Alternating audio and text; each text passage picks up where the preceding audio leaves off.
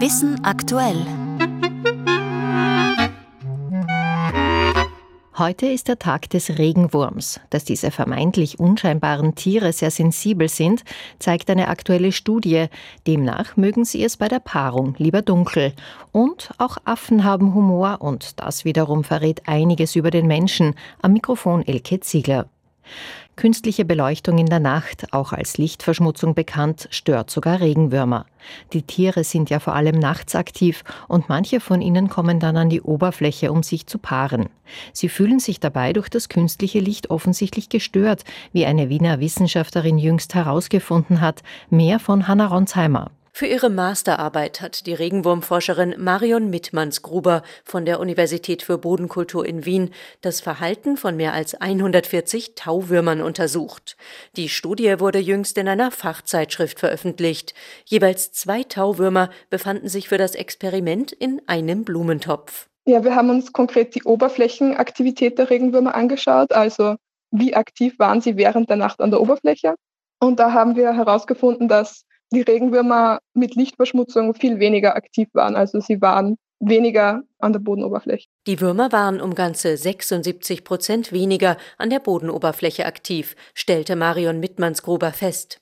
Die Regenwürmer sind vor allem nachts aktiv. Sie haben zwar keine Augen, aber Sinneszellen, die Licht wahrnehmen können. Also die, diese Regenwürmer kommen an die Bodenoberfläche, um nach Nahrung zu suchen. Also sie suchen da nach kleinen Blättern oder Samen, die sie zurück eben in die Erde transportieren können und dann entweder dort verrotten lassen, um später zu fressen oder auch sofort, wenn es klein genug ist. Und sie kommen auch an die Oberfläche, um sich zu paaren. Die Paarung dauert bei Tauwürmern mehrere Stunden. Mittmanns Gruber vermutet, dass die Lichtverschmutzung in Form von Straßenlaternen, Fahrzeugen oder dem indirekten Licht, das von Großstädten mehrere Kilometer aufs Land getragen wird, dass dieses Licht das Paarverhalten negativ beeinflusst. Weil das Licht eventuell für sie eine Gefahr sein kann, wenn Raubtiere sie eher sehen können, zum Beispiel eben Vögel, die dann in der Dämmerung oder auch nach der Dämmerung noch aktiv sein können und die Regenwürmer jagen. Das wäre zum Beispiel ein Beispiel, warum das für die Regenwürmer ein Vorteil ist, wenn sie die Lichtverschmutzung erkennen und sich dann zurückziehen eher. Die nächtliche Aktivität hat die Forscherin mit einer kreativen Methode gemessen.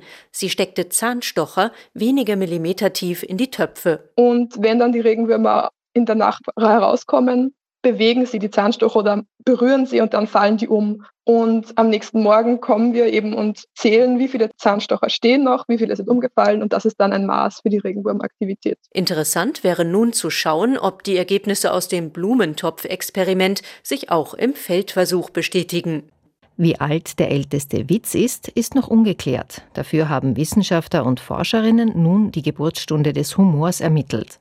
Vor mindestens 13 Millionen Jahren hat demnach das gegenseitige Necken als Urform des Humors angefangen. Das berichten sie in einer aktuellen Studie und sie führen das auf humorvolles, mit dem Menschen vergleichbares Verhalten der Affen zurück, wie Studienleiterin Isabel Laumer vom Max-Planck-Institut für Verhaltensbiologie in Konstanz im Interview mit mit Birgit Dahlheimer sagt. Menschenaffen zeigen auf jeden Fall eine Vorstufe von Humor, nämlich das spielerische Necken, das auch schon Kinder im Alter von acht Monaten zeigen. Zum Beispiel klopfen sie dem anderen immer wieder auf die Schulter und entfernen sich schnell oder sie lassen ein Seil um den Kopf des anderen kreisen, um eine spielerische Reaktion zu provozieren, sich also gemeinsam zu amüsieren. Die Forscherinnen und Forscher konnten das Necken bei vier Menschenaffenarten dokumentieren. Das Vorhandensein von spielerischen Necken bei allen vier Menschenaffenarten, also bei Schimpanse, Bonobo, Gorilla und Orangutan, dass es eben in allen vier Menschenaffen zu finden ist und eben auch die Ähnlichkeit mit dem spielerischen Necken bei menschlichen kleinen Kindern, das legt eben nahe, dass spielerisches Necken und auch seine kognitiven Voraussetzungen bei unserem letzten gemeinsamen Vorfahren, der vor mindestens 13 Millionen Jahren gelebt hat, vorhanden gewesen sein könnten. Und mehr über die evolutionären Wurzeln des Humors und die Besonderheiten, mit denen Affen sich gegenseitig necken, erfahren Sie heute Abend in den Dimensionen um 19.05 Uhr hier in Ö1.